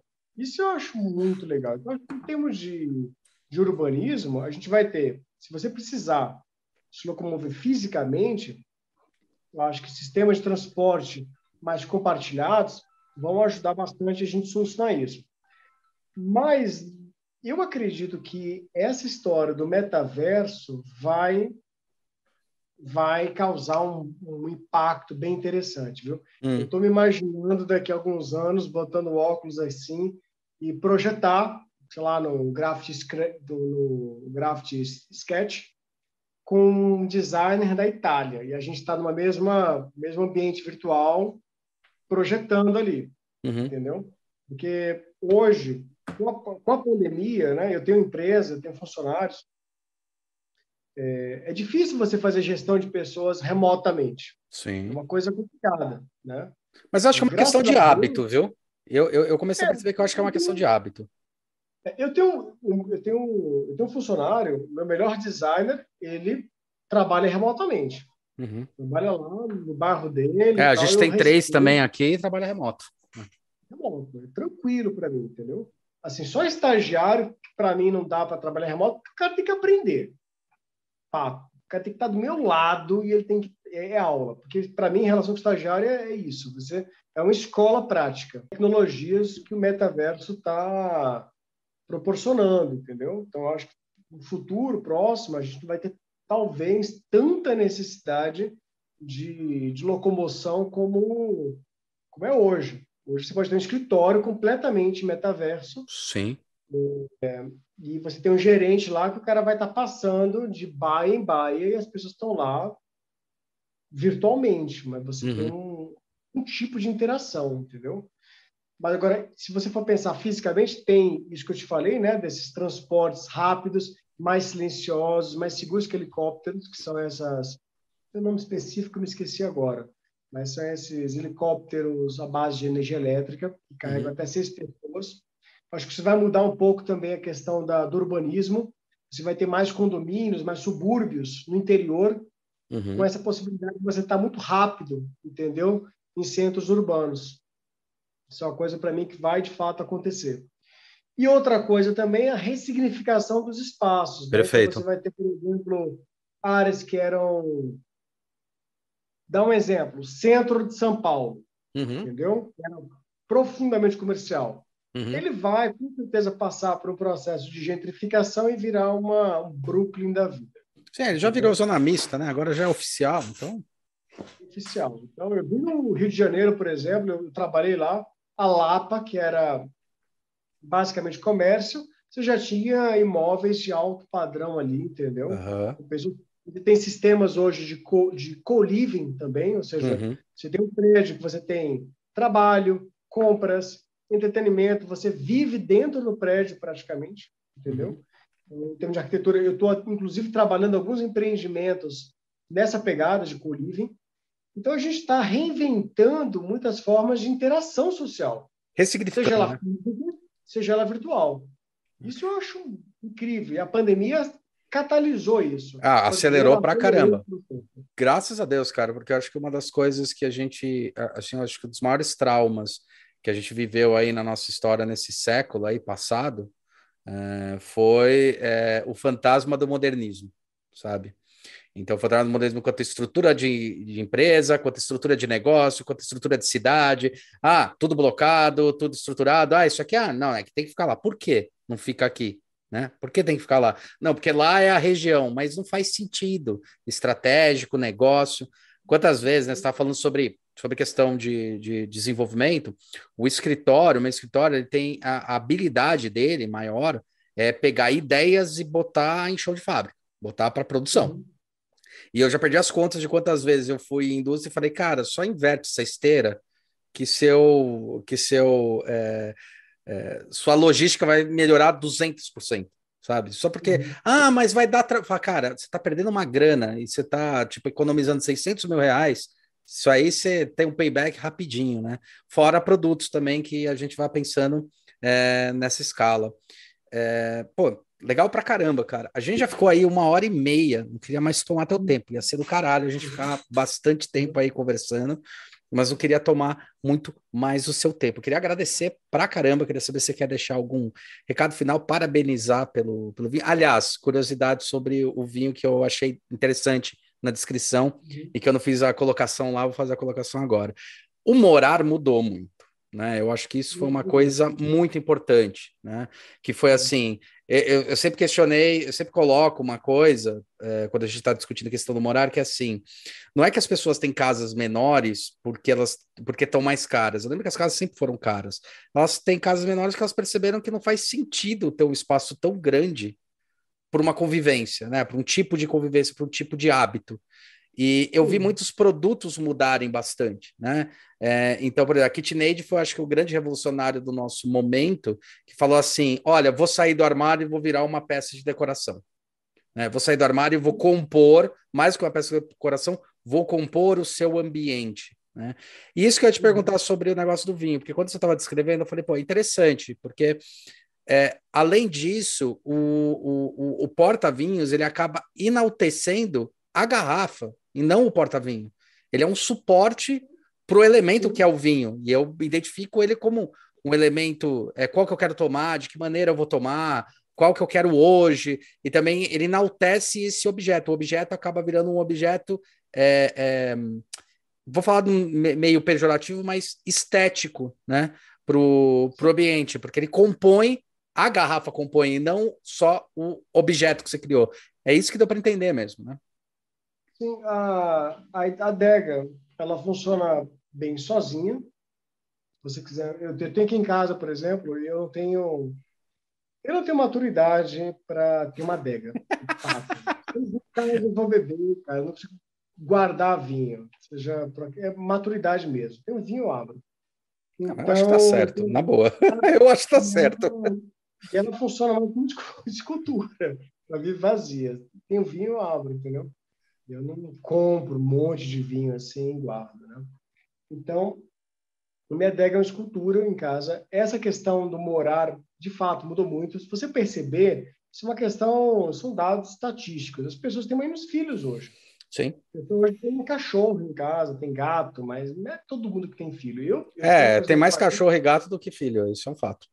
Tenho 39 e não sei nem se eu vou ter filho. Não, não tenho filho hoje. Moro num apartamento de dois quartos, muito bem localizado, que me permite fazer ir a pé para todos os lugares, a região nobre de Brasília. E eu acho que é muito espaço ainda. É, pode escrever. De um quarto só com minha mulher, para a gente, estava tranquilo. Tem um quarto aqui que é depósito, eu nem uso esse quarto. Entendeu? Então a gente tem uma questão de fato de precisar de menos espaço. O espaço está caro. Se quiser comprar um apartamento, um apartamento de dois quartos que vale quase um milhão de reais. É um absurdo. É, cara, isso. tipo 18 metros quadrados. tipo isso. E o que acontece? Pensando nisso, a gente pensou, ah, o espaço é, do chão, você vai botar uma cadeira, você vai botar uma mesa e tal, ele está tomado. Um apartamento sim, pequeno, sim. você não tem espaço de chão. Então, você tem que trabalhar espaço aéreo. Sim. Então, a DEG ela funciona muito bem nesse sentido. Então, ela tem um design você pode trabalhar essa adega em cantos que a gente chama de canto morto da Sim. arquitetura. Sim. Aí tem uma coluna, tem uma entrada, tem uma, uma área assim muito estreita, não posso botar nem quadro. Atrás da porta, é bem, bem coisa assim. Entendeu? Então, a adega ela entra em áreas que são, em termos de arquitetura e decoração, mortas, vazias. Ou não, você pode botar lá como sim, destaque. Sim, sim. Entendeu? Então, a gente pensou muito nesse morar. Entendeu? Então, assim, você pode preencher uma parede inteira com a adega, que ela é modular, você pode ter uma só numa coluna. Uhum. Funciona super bem. Aí tem uma colunazinha perto da minha coisa americana, você coloca lá e tá ok. Ela é acessível, o preço é bacana, ela não é cara, entendeu? É um item completamente presenteável. Uhum. Então, ela democratiza também o vinho. Se tu não gosta de vinho, tu pode botar cerveja. Sim, sim. Agora está começando a vir bastante essa moda da Yuppie. É, exatamente, para botar uma, uma cerveja, é, uma IPA, uma Isso. cerveja Nascimento mais. Então a gente pensou muito nessa questão do morar também. Então a gente adaptou, a gente pensou numa adega para seis garrafas e outra para onze, foi pensando nesse estilo de casa. Uma uhum. para seis garrafas, pessoa que tem pouco espaço, ele quer ter um objeto legal de design, ele gosta de beber vinho, então essa adega fica vazia, ela tá bonita, ela decora. Uhum. Se botar vinho, melhor ainda. Uhum. Entendeu? Esse, para mim, é o grande tchan, né? o grande diferencial. Ela uhum. sozinha funciona como escultura. E ela, com vinho, funciona no seu aspecto prático. Sim, né? é isso que eu acho legal. Acho importante. Então, ela é fácil de fabricar, barata de fabricar, ela usa mínimos recursos, é, digamos, de matéria-prima, uhum. é fácil de reciclar, ela é ecológica, fácil de transportar, que tem que pensar como é que eu vou, a logística é super Sim. tranquila, modular, cabe numa caixa é pequena. É empilhável pelo jeito, se precisar. Tu leva, por exemplo, ah, quero visitar o parente no exterior, você consegue levar na, na tua bagagem de mão uma, uhum. uma, uma peça dessa, entendeu? Então, eu acho que foi esse conjunto, inclusive, de características que são associadas a um bom design, que é o quê? Simbologia, modulação, praticidade, funcionalidade, preço, facilidade de, de produção, sustentabilidade, que fizeram. Os 4P do marketing. Do, do IFE. É, e depois do marketing. Que, por exemplo, essa é uma dica que eu vou dar para todo designer que inventar de fazer produto modular. Você vai fazer uma coisa que é modular, pode ser incrível. Você tem que tratar o seu consumidor como uma pessoa que não vai saber modular. Exatamente. Ele não vai, mesmo a primeira série, ele não sabe encaixar, não sabe mexer com quebra-cabeça. Então, para performar em venda, o que eu sugiro para um designer que faz qualquer coisa modular? Até para a indústria. Faça uma porrada de renders, uma porrada de variações, mostrando para o consumidor como usar o produto. Uhum. Ensina ele. Uhum. Olha, você pode botar assim assado, você pode fazer essa composição, aquela composição, porque às vezes o seu cliente não vai ter essa imaginação. Sim. Não, vê, não vai ver toda a possibilidade. Uhum. Eu vejo muito design pensando, ah, meu produto se transforma nisso, naquilo, naquilo outro, mas às vezes no ponto de venda, o seu produto não vai estar exposto dessa forma e o cliente Sim. não vai entender isso e o vendedor não vai saber explicar isso. Então, é, acho que até para concluir a podcast, né? Acho que o designer tem que pensar em toda a cadeia. Quando a gente começou a trabalhar com a indústria que fez a, o Bender, a gente trabalhou uh, primeiro produto, a gente pensou que o produto ele precisava de uma apresentação legal e a apresentação legal envolveu uma marca bacana. Então a gente redesenhou a marca da fábrica, uma fábrica grande, portável. Redesenhamos a marca. Depois a gente fez uma direção de arte sobre como os produtos deveriam ser fotografados e comercializados, porque a forma, tipo, pô, tô vendendo um sofá do Bruno Falks, uhum. né? Muito famoso. Uhum. Eu falo assim, conjuntinho, bota tipo sofá de dois lugares com sofá de três lugares com a mesa de centro. Cara, isso é muito anos 80. E, e sem pegada vintage, porque isso podia ser uma pegada vintage, né? Mas não é vintage. Então, é cafoninha. Então, vamos mudar então, pô, para o sofá do Bruno Falcos, vamos botar ele em destaque maneiro. O formato da foto tem que ser viável para redes sociais. Eu tenho que ter a fotografia, o render, tem que estar tá compatível para o Instagram e para o Stories. Sim. É o básico, né? Sim. Então a gente começou a falar isso para os caras, entendeu? E mudou. A gente mudou no produto, mas a marca e a forma de comunicação. Até o stand de venda, que, o stand de venda que também estava parado no tempo. Falei, cara, vamos mudar isso, vamos fazer uma parada show, tipo, que nem Milão. Uhum. E os caras apontaram, a gente pegou o stand que eles já usavam, fizemos um redesign naquilo, porque design é saber utilizar o que já você já tem. Sim, design sim. tem que ser uma coisa cara. Sim, entendeu? sim, sim. Usar os neurônios, é justamente aproveitar uma coisa que você já tem. Sim.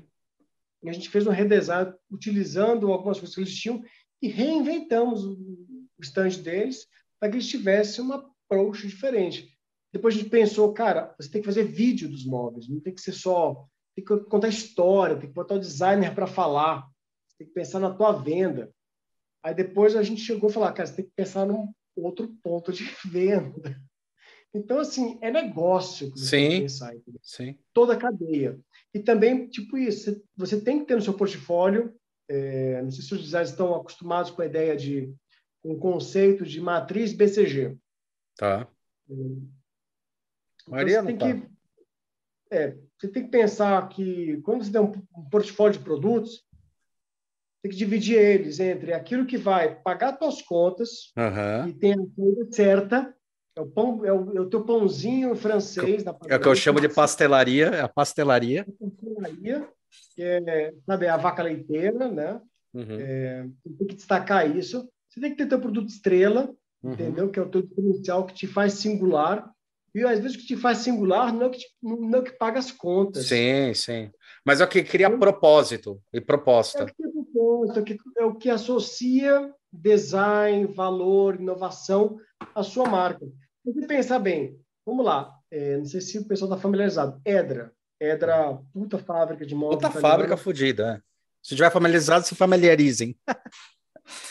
Então, acho que os caras ganham dinheiro com campana. Assim, tipo, é o campana que sustenta a Edra. Nem ferrando. Não, mas campana é... é o que faz a marca virar desejo. É, não, mas é, é, mesmo, mesmo olhando para o outro viés, né? Quando a gente olha para o Campana, você acha que Campana foi ganhar dinheiro com a Edra ou com a Vivara, né? Tipo, a Vivara não, com a Gaister, né? Ou com a Gaister, não, eles foram com a Melissa, começaram a desenvolver em cima disso. Foi ali que eles começaram a, a realmente surfar. E mereciam, e porque foram 20 anos. No portfólio de uma empresa, às vezes, por exemplo, você tem uma ideia muito, design muito disruptivo. Uhum pensa que esse design pode estar sim associado a uma indústria no sentido de trazer para essa indústria alguns valores para a marca. Uhum. É marca, é branding. Tem algum produto, tem produto que é branding, tem produto que é venda, que é faturamento, e tem produto que você tem que descartar, tirar do portfólio. Sim. Total, entendeu? Porque já não faz, porque, porque estraga, é, desvaloriza a marca, entendeu? Então, eu acho que o design tem que começar a ter cada vez mais uma visão do negócio, é, do negócio. É. Você não projeta objetos, sim. projeta soluções. Sim, sim, sim. Perfeito. Legal, ó, todos os contatos do Dimitri vão estar aí embaixo, o escritório dele também. E queria agradecer mais uma vez você. Galera, se inscreva aí no podcast, ouça os nossos outros podcasts com feras igual o Dimitri aí. E, bom, bom dia, boa tarde, boa noite, que a gente costuma dizer. Se esqueça de se inscrever lá no YouTube. Dimitri, se quiser, passa o contato, a gente deixa aqui embaixo. Foi um prazerzaço, parabéns mais uma vez, cara. E a gente vai se falando. Prazer é todo meu, todo meu. Eu quero falar para todos que escutarem é, esse podcast, caso tenham alguma dúvida, caso queiram esticar a conversa, a gente está super acessível, nós da Choque, Arquitetura Design. É, procura a gente no Instagram, né, que é Shock Design. E, enfim, estamos aqui para fazer o design nacional crescer. Eu acho que ele tem muito valor e a gente tem que ter orgulho dele. É isso aí. Vamos além do design. Tem muita coisa para fazer. Perfeito. Dimitri, valeu, cara. E até a próxima, galera. Até mais. Tchau.